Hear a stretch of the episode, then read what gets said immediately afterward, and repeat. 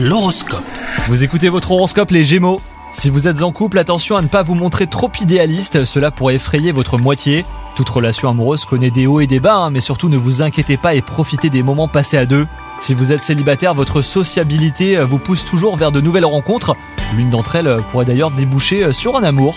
Dans le travail, euh, vous aurez peut-être quelques petites complications, mais rien de très grave. Certains collègues traînent du pied quand d'autres se démènent, hein, cela vous irrite. Prenez surtout du recul et concentrez-vous sur votre travail. Les lauriers iront euh, aux bonnes personnes.